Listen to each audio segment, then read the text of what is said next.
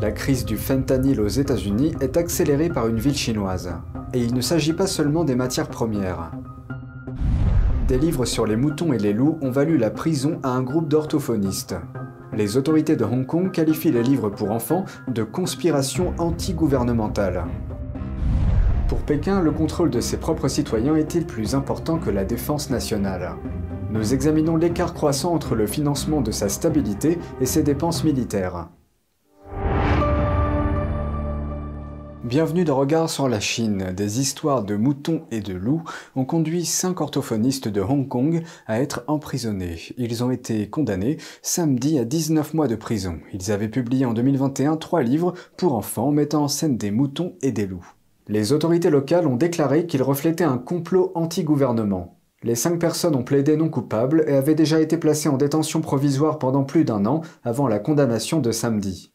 Leurs histoires pour enfants portaient sur un village de moutons aux prises avec des loups d'un autre village.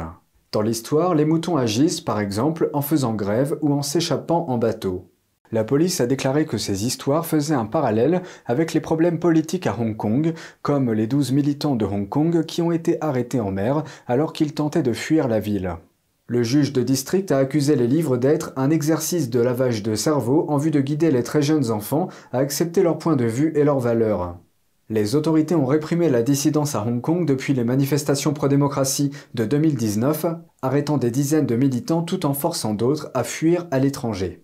Cette répression a suscité des critiques selon lesquelles le Parti communiste chinois au pouvoir est revenu sur sa promesse de 1997 de conserver les libertés de la ville, y compris la liberté d'expression. Qu'est-ce qui est plus important sur la liste des priorités de la Chine que le développement de son armée Selon un rapport de dépenses, eh bien, c'est le maintien de la stabilité sociale. Le financement consacré à cette fin est supérieur de 7% aux dépenses de défense en 2020 et a plus que doublé en 10 ans. Voici la suite. Le budget militaire national de la Chine s'approche des niveaux de la première puissance. Mais les dépenses de Pékin consacrées aux mesures de contrôle de ses citoyens dépassent de 7% les dépenses de défense à compter de 2020. C'est ce qui ressort d'un reportage du journal japonais Nikkei Asia, publié le mois dernier. Le reportage indique qu'en 2020, la Chine a dépensé jusqu'à l'équivalent de 210 milliards d'euros pour contrôler ce qu'elle appelle la stabilité intérieure. Selon un analyste des affaires chinoises, le régime communiste chinois investit massivement dans ce domaine depuis environ 10 ans. Il déclare que cette part de son budget a commencé à dépasser ses dépenses de défense dès 2009. La question de cette instabilité sociale, aux yeux du Parti communiste chinois, était déjà très urgente et très sérieuse à cette époque. À mesure que le régime communiste chinois renforçait son contrôle sur l'ordre public et les restrictions sur la parole publique, davantage de problèmes sociaux ont commencé à émerger. Dans un cas, dans le Henan, en Chine centrale, les autorités ont empêché les victimes d'un énorme gel bancaire de protester. Pour ce faire, elles ont utilisé les codes sanitaires obligatoires de la Chine qui font partie du système de traçage des contacts du pays. Les déposants ne peuvent pas retirer leur argent, c'est le résultat de leur règlement. Mais plus ils exercent de contrôle, plus ils créent des problèmes, car ils ne résolvent aucun des problèmes sociaux. Ils n'utilisent que des moyens extrêmes. Ils engagent de nombreuses triades pour réprimer la demande des gens qui veulent faire valoir leurs droits. Le reportage note également que Pékin a étendu la couverture de ses caméras. Désormais, pratiquement toutes les zones résidentielles et commerciales sont sous surveillance, de même que de nombreuses rues du pays. Les agents des patrouilles frontalières de l'Arizona et du Texas affirment avoir saisi des quantités records de méthamphétamine et de fentanyl. En juillet, les saisies de fentanyl y ont fait un bond de plus de 200% par rapport au mois précédent. Stéphania Cox, présentatrice du journal du soir de NTD, s'est entretenue avec Derek Maltz, ancien agent responsable de la lutte contre le trafic de drogue. Bienvenue dans notre émission. Merci de vous joindre à nous. Merci de me recevoir. Les agents des patrouilles frontalières disent qu'ils ont saisi des quantités records de fentanyl et de méthamphétamine en Arizona et au Texas. Quelle est l'ampleur de la crise en ce moment? La crise est très grave, et je tire mon chapeau aux hommes et aux femmes courageuses qui sont en première ligne et aux forces de l'ordre, mais il ne faut pas oublier qu'ils ne font pas seulement des saisies à la frontière, mais que nous effectuons des saisies records en Amérique, au Nouveau-Mexique. Une saisie historique de plus d'un million de pilules de fentanyl, 4 millions de dollars en espèces, 64 kilos de fentanyl, 37 armes à feu et une saisie par le FBI en collaboration avec la DEA, les agences d'État et locales.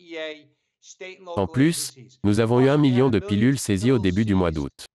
Et un autre million de pilules a été saisi à la mi-août par la patrouille frontalière et le CBP. Ils font donc un travail formidable, mais nous sommes submergés par cette substance toxique dans notre pays. C'est pourquoi nous avons besoin d'une opération éclair pour l'arrêter au Mexique.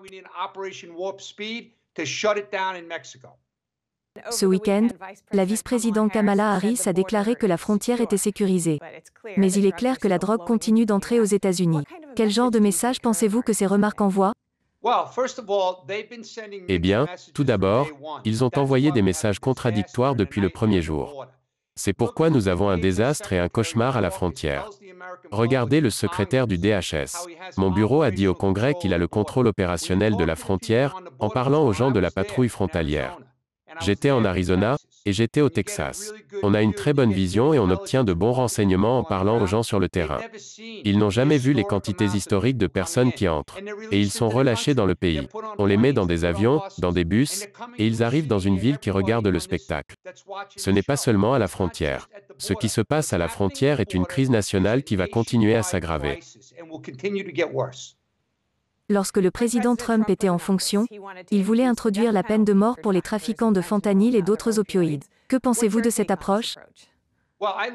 Eh bien, j'ai littéralement dit que nous devons déclarer les cartels mexicains comme des terroristes. Il y a plus de quatre ans. Je suis dans l'État de l'Ohio en ce moment. J'ai témoigné au Congrès, et ils ont voté presque unanimement pour déclarer les cartels comme terroristes et les traiter comme tels. Si Al-Qaïda ou ISIS produisaient des armes chimiques au Mexique, que ferions-nous? Nous croiserions les bras et laisserions faire? Non, nous détruisons le processus. Eh bien, en ce moment, nous avons une autre dynamique dont les gens ne parlent même pas. Les criminels chinois facilitent non seulement la production de produits chimiques pour fabriquer le fentanyl, mais aussi les services de blanchiment d'argent dans toute l'Amérique. Ils utilisent des étudiants chinois pour ramasser de l'argent dans tout le pays et le remettre à des hommes d'affaires chinois qui achètent des propriétés, des terrains, des biens immobiliers, et cela aide les cartels à obtenir de l'argent. Ils fournissent donc aux cartels des produits chimiques et des services pour le blanchiment d'argent. Alors devinez quoi? C'est une énorme menace pour la sécurité nationale de tous les Américains. Et que pensez-vous qu'il faille faire? Je pense que nous devons d'abord la traiter comme une très grave crise de sécurité nationale. Ce n'est pas la crise des opioïdes de grand-père, et la Maison-Blanche doit mettre à jour les points de discussion d'il y a 15 ans. Il s'agit d'un empoisonnement contre nos enfants, c'est en train de tuer notre future génération. Nous devons nous attaquer aux laboratoires de production, nous devons stopper le flux de produits chimiques en provenance de Chine. Et nous devons contribuer à mettre fin aux services de blanchiment d'argent que les criminels chinois fournissent aux cartels. Mais surtout, nous devons éduquer les enfants des écoles primaires et secondaires. En ce moment, nous enseignons à nos enfants la théorie critique de la race dans nos écoles, mais nous ne pouvons pas leur enseigner des choses sur le fentanyl, cet empoisonnement. On n'a jamais eu ça dans l'histoire du pays. Et tout le monde dans l'administration doit être tenu pour responsable, surtout avec les élections de mi-mandat qui arrivent et après les élections de mi-mandat. Mais la vérité doit être dite, ce n'est même pas un problème rouge ou bleu. C'est un problème rouge, blanc et bleu, parce que cela a un impact sur tous les Américains de tous les milieux, de toutes les races, de toutes les classes économiques. C'est une honte. Dans l'Ohio, Tim Ryan, un démocrate, et Lauren Bulger du Colorado veulent le déclarer comme une arme de destruction massive. Il y a une résolution au Congrès et les familles ont fait pression dans ce sens contre le fentanyl. Avec un peu de chance, nous pourrions voir un mouvement et commencer à traiter cela comme une menace de sécurité nationale.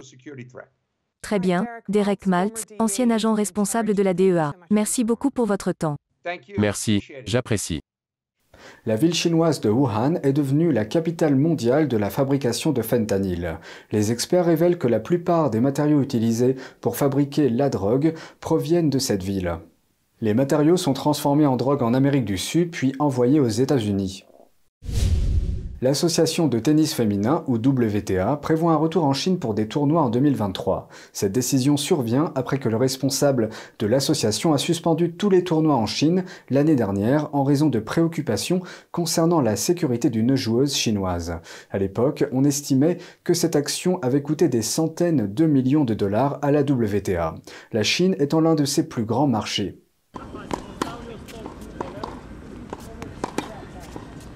Quelques informations sur la joueuse chinoise qui avait disparu. Son nom est Peng Shuai, l'une des plus grandes stars du sport en Chine. Elle est l'ancienne numéro 1 mondiale du tennis en double. Les choses ont mal tourné après qu'elle a publié une déclaration sur les réseaux sociaux chinois accusant un ancien haut fonctionnaire de Pékin d'agression sexuelle. En l'espace de 20 minutes, son message a été retiré des sites internet chinois et Peng a disparu de la scène publique. De nombreux Occidentaux se sont inquiétés pour sa sécurité. La WTA a été l'une des premières entités à interpeller Pékin et à s'interroger sur la sécurité de Peng, suivie par la Maison-Blanche. Plus tard, des employés d'un média contrôlé par l'État chinois ont publié des vidéos de Peng comme preuve qu'elle était bien vivante, mais la WTA n'était pas apaisée. Le directeur de l'organisation, Steve Simon, a suspendu les tournois en Chine, l'un de ses plus grands marchés. Dans une déclaration, il a dit en toute conscience, je ne vois pas comment je peux demander à nos athlètes de concourir là-bas alors que Peng Shuai n'est pas autorisée à communiquer librement et qu'elle a apparemment subi des pressions pour contredire ses allégations d'agression sexuelle. C'est tout pour aujourd'hui, merci d'avoir suivi Regard sur la Chine, on se retrouve demain pour une nouvelle émission, prenez soin de vous et à bientôt.